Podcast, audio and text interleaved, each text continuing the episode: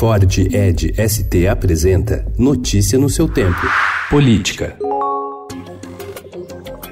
O presidente Jair Bolsonaro admitiu ontem a possibilidade de disputar um novo mandato em 2022, durante sua participação na 27ª edição da Marcha para Jesus. Bolsonaro contrariou seu discurso de campanha quando defendeu o fim da reeleição. Foi a primeira vez desde que foi eleito que ele falou sobre o tema de forma explícita. Olha, se tiver uma boa reforma política, eu posso até nesse caldeirão jogar fora a possibilidade de reeleição. Posso fazer isso aí. Agora, se não tiver uma boa reforma política, e se o povo quiser, estamos aí para continuar mais quatro anos.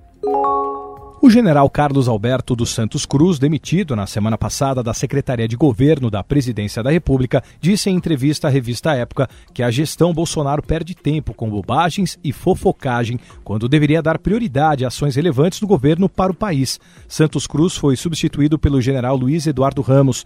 Antes da demissão, havia sido alvo de ataques dos filhos do presidente e de Olavo de Carvalho, guru do governo. O presidente Jair Bolsonaro decidiu exonerar mais um general do primeiro escalão do governo. O ministro da Secretaria-Geral da Presidência, o general Floriano Peixoto, deixará o cargo. Em troca, ele vai assumir a presidência dos Correios, no lugar do também general Juarez Aparecido de Paula Cunha, demitido em público por Bolsonaro na semana passada.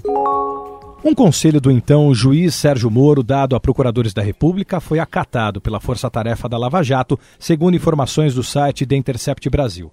Moro teria reclamado ao procurador Deltan Dallagnol, por meio de mensagem no Telegram, do desempenho da procuradora Laura Tessler, em audiência no dia 13 de março de 2017. Em razão disso, os procuradores teriam decidido que ela só participaria de audiências se acompanhada por outros procuradores. O Ministério da Justiça disse em nota que a mensagem atribuída a Moro pode ter sido editada ou adulterada pelo grupo criminoso que hackeou seu celular.